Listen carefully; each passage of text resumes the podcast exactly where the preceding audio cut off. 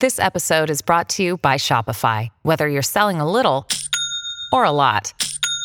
Shopify helps you do your thing, however you cha-ching. From the launch your online shop stage, all the way to the we just hit a million orders stage. No matter what stage you're in, Shopify's there to help you grow. Sign up for a $1 per month trial period at shopify.com slash special offer, all lowercase. That's shopify.com slash special offer. TBS ポッドキャスト。さあ、えー時刻は8時6時30分になりました。8月25日金曜日 TBS ラジオキーステーションにお送りしているアフターシックスジャンクションパーソナリティの私ライムスター歌丸です。本日金曜パートナー山本貴明さんはお休みでございます。ということでここからは週刊映画辞表ムービーウォッチメン今夜の課題作品はリボルバーリリーです。After Six Junction. Hey, it's Kaylee Cuoco for Priceline. Ready to go to your happy place for a happy price? Well, why didn't you say so? Just download the Priceline app right now and save up to 60% on hotels. So, whether it's Cousin Kevin's Kazoo concert in Kansas City, go Kevin, or Becky's Bachelorette Bash in Bermuda, you never have to miss a trip ever again. So, download the Priceline app today. Your savings are waiting. Go to your happy place for a happy price. Go to your happy price, Priceline. さあここから私歌丸がランダムに決まった最新映画を自腹で鑑賞しそして26式拳銃のモデルガンを片手に評論する週刊映画表ムービーウォッチメン。今夜扱うのは8月11日から劇場公開されているこの作品「リボルバー・リリー」作家長塚京の同名小説を映画化したガンアクション。大正末期の1924年元敏腕スパイの小曽根百合は、えー日本の未来を左右する秘密をあや日本の未来を左右する秘密を握る少年と出会ったことで陸軍に追われる身となる。主演の綾瀬はるかのほか長谷川博己豊川悦司、宍戸カフカ、清水宏也さん渡辺貞さん渡辺貞夫さんのね山本あの五十六とかなかなか安倍さん安倍貞さん安倍貞夫さん、えっと山本五十六役は結構新鮮っていうかあこういう解釈もありかななんて思ったりしましたけどね、えーあと野村萬斎さん。さんなどが出演しております。監督はキュースはチーズの夢を見る劇場などの、えー、雪貞勲さんが務めらっしゃいらっしゃいます、えーということで皆さんこの映画を見たよというねねウォッチメンからの感想をメールでいただいております。メールの量は普通まあでもどうだろうな。こういう邦画の歩んで言えばまあ検討してる方なのかな、えー賛否の比率は褒める意見が4割、えー主な褒める意見は綾瀬はるかがかっこいい。格闘やドレス姿が様になっていた、えー、シードカフカえ古川琴音えー琴音といった女性陣や、えー長谷川博己も良かった。大正ローマンを感じさせる美術がいいなどございました。一方否定的な意見はアクションシーンの出来がひどい。今の時代にこれはない。ドラマとしての退屈。今年ワーストなどこういう意見も、えーありました。ということです。ということで代表的なところをだ要約しつつご紹介しましょう、えーラジオネーム武蔵の神さんです。綾瀬はるか、えーこんだけアクションのできる女優はそうはいないでしょう、えー重ねて歴史物の中に完璧にはまっている佇まいが良いです。戦前の昭和の雰囲気昭和じゃ大正ですね、えー雰囲気も大好きです、えー、草田勲監督は主人公が女性でなければ自分のところに話は来なかったろうとどっかのラジオでおっしゃっていましたが、えーこれは綾瀬はるかあってこその傑作だと思います。正直ストーリーに多少の無理があるのはこれは東映時代劇なんだからこういうもんでしょう。これは多分柳生一族の陰謀とか、えー魔界転生とかと同じジャンルの映画だと思った方がいい。歴史ものではなく時代劇のリアリティラインで見ればいいと思うんです、えークライマックスの日比谷公園の海軍省の前に陸軍部隊が展開している。それをガンガン銃で撃ちながら突破していくといういくらなんでもという展開。日本でこんなことあるかいと言いたいところですが私が思い出したのは激突、えー将軍家光の乱心。幼い竹幼い竹千代を守って尾形健が突破に次ぐ突破で江戸城を目指すという往年の東映映画でした。あれを主人公を女性にすればもっと面白い。これが成立するのも綾瀬はるからなのででしょう、えーアクションはいいがドラムパートがどうもたるいという表を見かけますが大正ロマンっぽい道具立てもとても好みでしたし好みでしたしこのバランスでいいんじゃないかと私は思いましたという武蔵野神さんです。ありがとうございます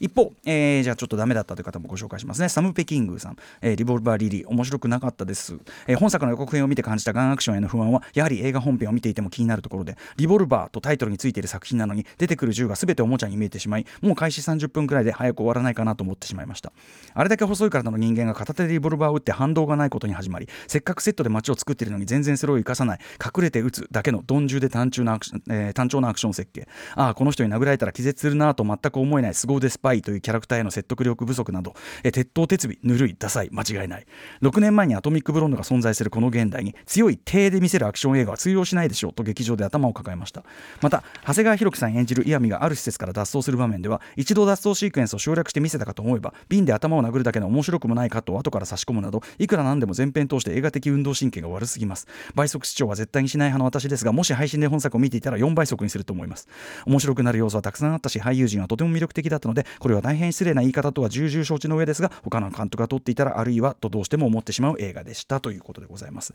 この長谷川博己さんがまああるところから脱出するときにまあこれ原作にもある描写ではあるんですがあのまあ瓶で殴ると。でそれをこうなんていうか省略描写なのかなと思わせたらえっ、とまたもその場面に戻ってえっ、とこういうことしましたってわざわざ見せるというね、えー、まあそのちょっと戻ることも含めてギャグっぽく見せてるっていうことではあるんだろうけどというねあたりでございましたね。はい、えー、ということで皆さんあの、えーと、賛否両方の意見ね愛読しております。皆さんありがとうございました。リボルバーリリー私も、えーと、バルトナインとそしてやっぱりですねこれあの最初昔のフィルム時代の東映ロゴがバーンとこう出るですね、えー、作品なのでやっぱりこうなんとかな東映本家本社お膝元で見たいなということで、えー、丸の内東映で、えー、行ってまいりました。丸の内東映ちょっとでもなんか上映スクリーンがちょっと暗かったの気になりましたけどね。えー、まあ割と年齢層高め女性で年齢層高めって感じだったかな入りは正直パラパラという感じでしたけどね私が言った感じではね。えちなみに今回ですねなかなか力の入った劇場パンフの他に、えー、放置新聞社から出ている映画「リボルバー・リリー」は何を打ち抜くのか大正パンデミック戦争日本映画の現場を伝える生貞勲と80人の戦いという、まあ、メイキングインタビュー本ですね、えーと、これがまあ、えっと、数日前にあの発売されまして。でこれあの原作小説と並んで、まあ、私も読み込みまして非常に参考にさせていただきました、え、とにかくここから伝わってくるのはですね、まあいろいろと大変な状況条件を乗り越えて演者もスタッフも皆さん全力で、えこれまで日本になかったような、えそして世界に出して恥ずかしくないようなアクションエンターテインメント的なものを目指されたということ、えその志や努力そのものをあ心から本当に敬意を払いますし、え実際うまくいってるところもなくはない。ね。うん。えー、基本めちゃくちゃ応援していきたい方向なんです。ね。うんなのにという。塩梅の時評になってしまうこと、えー、本作の関係者およびファンの皆様には先にお断りしておきたいと思います。ごご気分を害されるかもしれないんでねあの聞かない方がいいかもしれませんということですね。はい。まあ聞いてほしいけどね。えっ、とまず簡単に、えっと作品の成り立ちを整理しておきますと企画プロデュースの、えっと紀伊宗之さんという方がおりまして、えっとこの方もともとは、まあ、東映映画興行というところから T ジョイね我々知ってるあの T ジョイに出向してご存知俺たちの新宿バルトナインの開業を統括しただからまあある意味この方がいて俺たちのあのバルトナインがあるという。でえっと、その後まあ映画の制作配給に携わったりとかあとバルトナインはまさにその先駆けですけどもあのライブビューイング工業ねすごく成功させたりとかした方でで特に2014年に東映株式会社にまあまた改めて移ってからは、えっとまあ、同社同社のですね文化的遺産たる、まあ、薬剤映画ジャンルを現代に復興させてみせた「古老の地」シリーズ。これを企画制作したりとか。で、まあ、その意味で今回の「リボルバー・リリー」もですねこのキーさん、えー、がですねその長塚京さんの、えー、2017年大藪春彦賞を取ったその原作小説を読んでですねさっき言ったそのメイキング本によりますと、えー、リボルバー・リリーは言うなれば僕にとってのヒボタンバクトねえー、あの当時の藤純子さん後のね藤澄子さんの主演の、はいえ、ヒボタンバクトだと、えー、僕自身ダークヒーローは最も得意とするところ。この時代ならではのダークヒロインを誕生させてやろうという、えー、つまり、えー、まずこの、まあ、ヒボタン獅子もヒボタン、えー、ヒボ違うヒボタンバクトもそうだし、えーと、助手サソリシリーズとか、えーまあ、東映アウトローヒロインの系譜っていうのがやっぱありましたしかつては、えー、あともっと肉弾系アクションでもですね志保美悦子さんの女必殺剣シリーズとか華麗なる追跡とか、えー、そういったまあ傑作群あるわけでとにかく今度はそっちの東映レガシーすなわちダークヒロイン女性アクションものっていうのを、えー、現代に復興させるというコンセプトがキーさんにはまあ終わりだったんだろうなということで、はい。えーまあ、それすごく分かりますよね。なるほどって感じだしどんどんどんどんそういうの作ればいいって思いますし私もね。で、えーとまあ、先ほど言ったメイキングもかなり赤裸々な事情までがっつり書かれていてですね。最初は他の4人の有名監督にあたって特にその4人目の方とはシナリオハンティングまでしたんだけど結局ちょっとなんかビジョンが合わずに降板となり。でそこでまあ今までアクション映画のイメージがない監督にあえてやるのが面白いんじゃないかという発想からついに浮貞勲さんに白羽の矢が立ったということですね。えー、まあことコーナー映画辞表コーナーでは2010年3月6日にパレードという作品と2016年1月23日にピンクとグレー、えー、扱いましたね。えー、近年だとあの2020年の劇場はね番組でもお話してあれすごいあれは良かったですすごくね。はいえー、みたいな。まあ、雪貞勲さん、まあ、アクションはやったことないにしても、あのー、例えば2005年の北の0年のようにですねやはり東映で何よりスター女優を立てつつ一定の拡張高さを醸す文芸対策を仕上げてみせる腕というか、まあ、そういうところで多分信頼感もあったんだよこういう大きいプロジェクトでちゃんとあの女優をきっちり立てる。立てた作りにできるみたいなところで信頼があったのかもしれませんね。で、えー、雪里さんがですね、まあ、これは脚本専門の人よりも、まあ、要するにその多分あの映像的な表現というのかな演出込みの表現がメインになってくるので監督としての発想がある人がいいだろうということで小林達夫さんということを呼んできて、まあ、原作小説を脚色していくわけですね。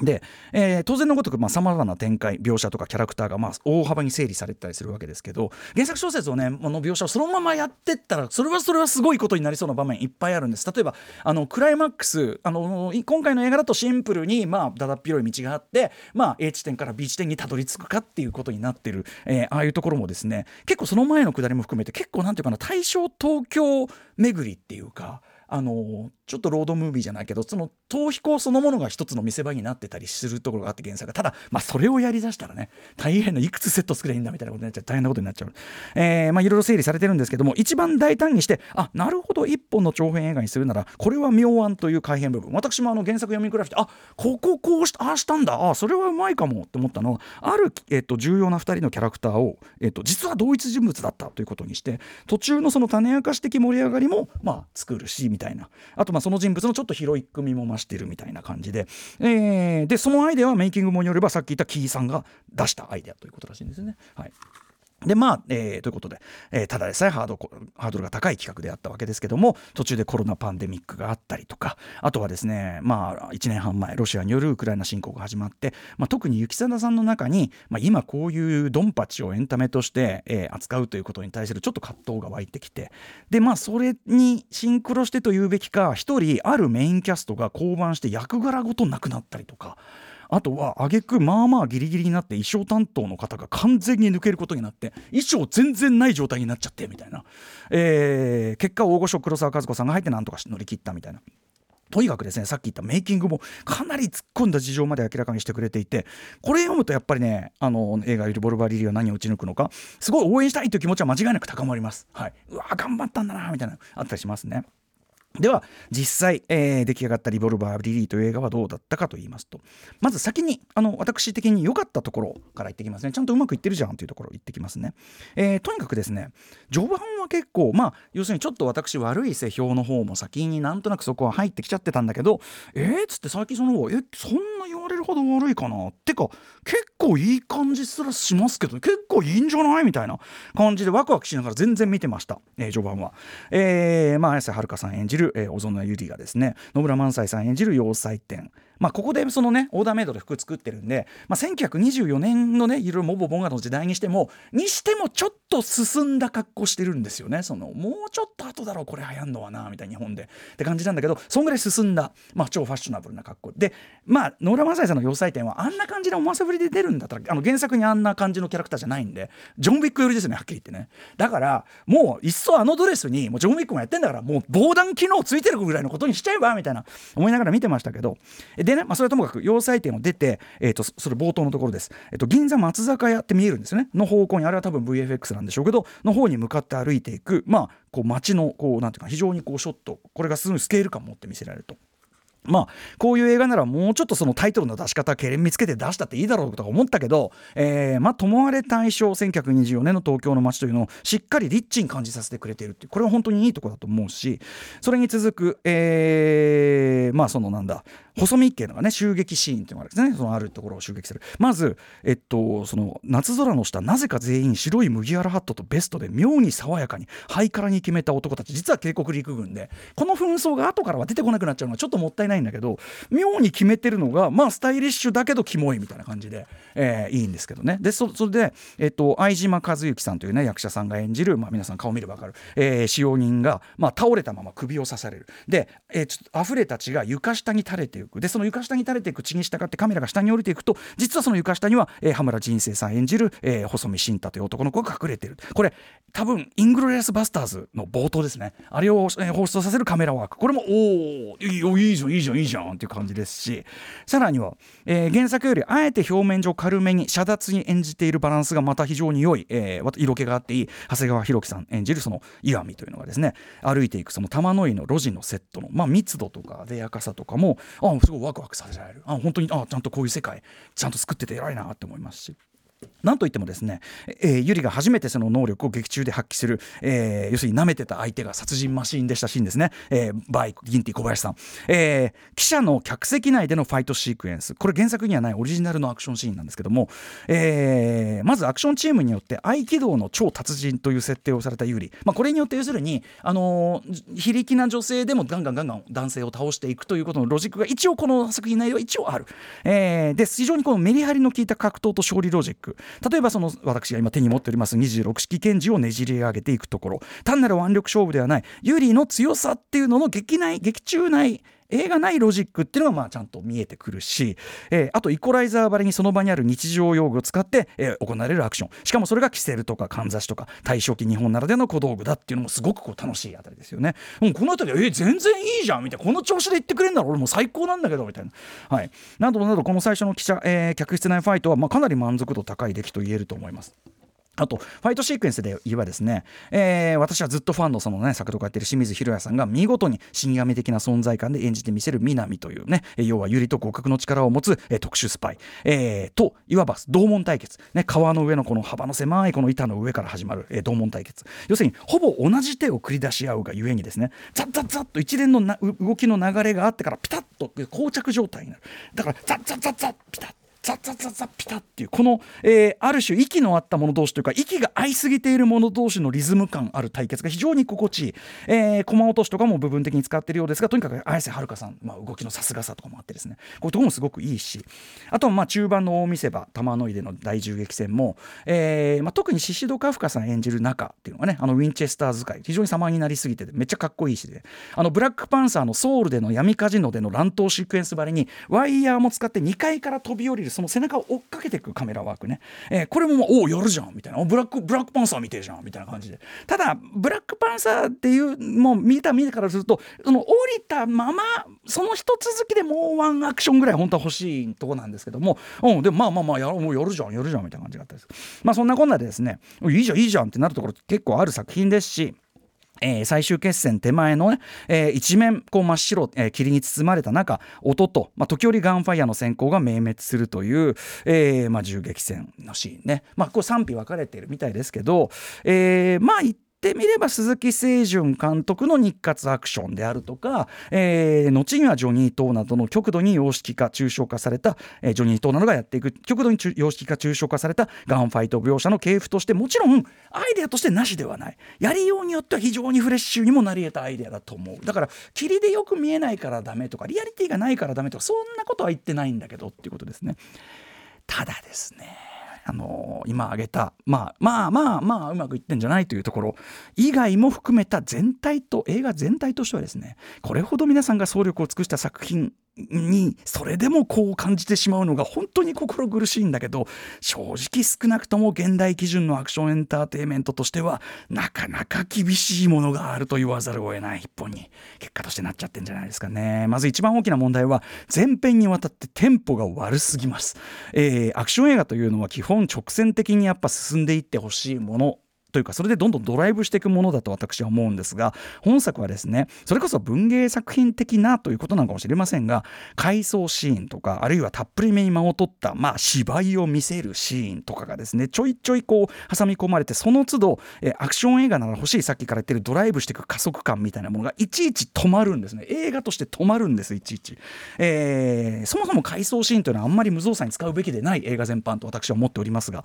えー、また主人公たちの行動少なくともこの映画内では不可解もしくは単にバカにしか見えないところが多すぎて観客として気持ちがすぐに離れていってしまう。ちょっとねもう上げていくときりがないんでちょっと大幅に省略しますね。あの工場に行くくだりとかもうもうちょっと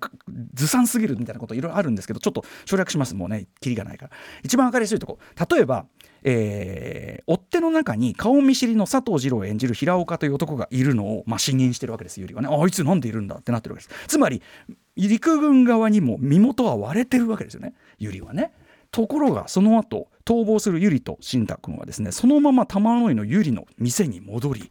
えー、天津さえ全く無警戒の状態のままいたいる新太君は案の定捕らえられてしまいってバカなの？みたいな、うん、だしその後もその玉の井でのその対陸軍のさっき言った大見せ場銃撃戦ここもですねポチョムキンバリに戦艦ポチョムキンバリに赤ん坊がよちよち歩いてきてみたいな出して割に全然盛り上が生かされねえみたいなのも驚きましたし生かされなさに、えー自分は完全にた要するにユリは完全に玉切れして棒立ち状態になっているそのタイミングで撤退って言うんですよいや今チャンスだろみたいな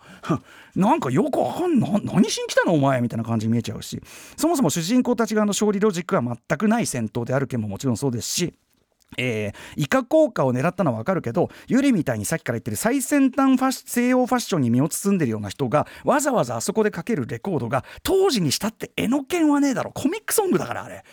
あれだっていやユリならなんか西洋のなんかそういう粋な音楽ジャズかなんかかけんじゃないのっていう感じも言い出したらきりないんですけどとにかくですねまあちょっと待って。とにかく陸軍相手に大立ち回りするわけです。もう陸軍バッタバッタ倒すわけですね。その後もやっぱりユリとシンタ変装も潜伏もしないままふらふら縁日感が来ちゃって。で天津さえユリは錯乱状態でその縁日のど真ん中で発砲してパニックパニックを起こしちゃったりしてるんですよ。お前らのんびりしすぎだぞ。うん、この全体この映画ねのんびりしすぎね一時が万事テンポも悪いし筋も通ってないところが多すぎる。そんな今度はもフレッシュなアクション表現があればね、えー大した問題には感じられなかったかもしれませんがまず銃器の発砲描写もう先ほどメールにもありましたけど全て完全無反動にしか見えないわけですね。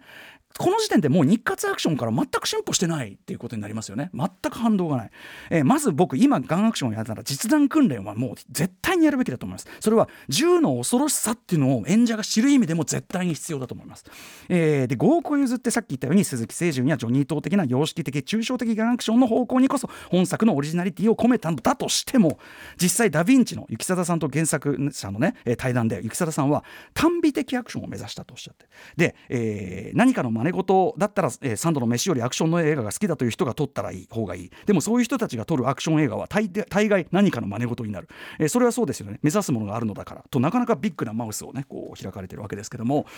問題はですねその鈴木清純的な様式美的抽象美的な、えーアクションっていうのを取り入れた最新アクションはいっぱいあるんですよ成功例が、えー鈴木清純っぽいって言ったってスカイフォールとかドライブとかあるし、えーもっと言えばさらにそこに現代的タクティカル戦術を取り入れつまりリアルとアート性両方を高めちゃったジョン・ウィックシリーズとか全然あるんですよ。つまりぶっちゃけ本作の試み全然新しくないんです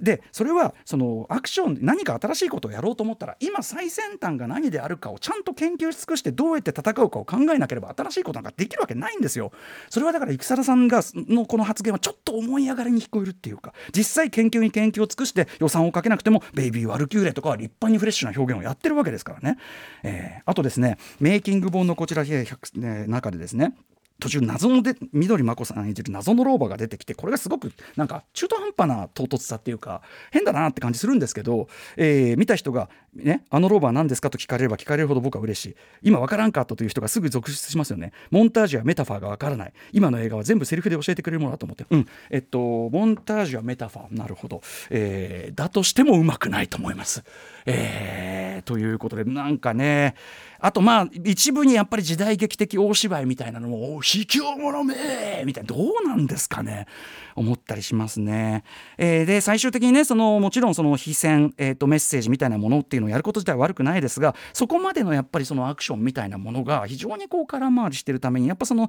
なんかこう上大上段のメッセージみたいなのが浮き上がっていってしまったりするということだと思いますね。キャスト陣はすごく頑張ってるいいと思うし素材も別に悪いわけじゃないのにうんまあいろいろ条件も悪かったんだろうとは思うんですがただそのなんていうか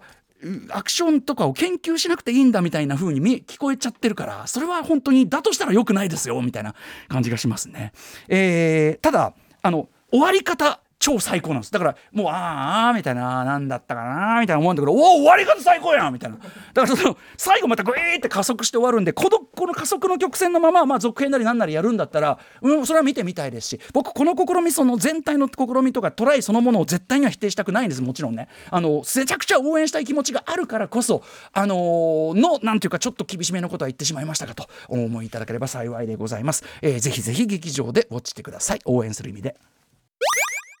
ちなみにあのリボルバー・リリーちょっとあの主人公の強い女性像みたいなところの描き方に関してもちょっとだけ補足をねあのしたいんで多分あの公式書き起こしの時にちょっと補足すると思いますんでちょっとそっちもあの読んでみてくださいね、えーということで来週9月1日にウォッチする映画、えー候補作品8作品を発表します。まず最初の候補はこちら。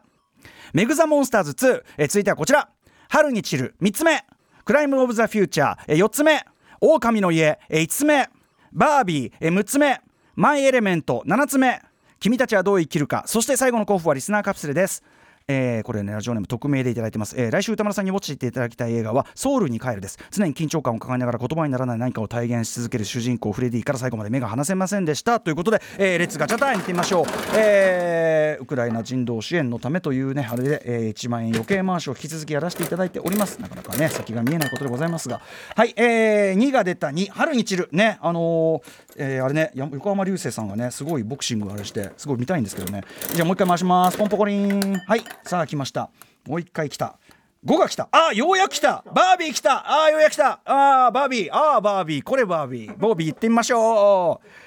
はいということでようやくバービー当たりました。今更かこの野郎ってね言われてしょうがねえだろ。そんなもんはね本当に回してんだからってことですよね。えー、ムービーウォッチメンでございます、えーこの映画を見たという方の感想を募集してます。歌丸アートマーク TBS.CO.JP リクエストもこちらです。よろしくお願いします。After Six Junction.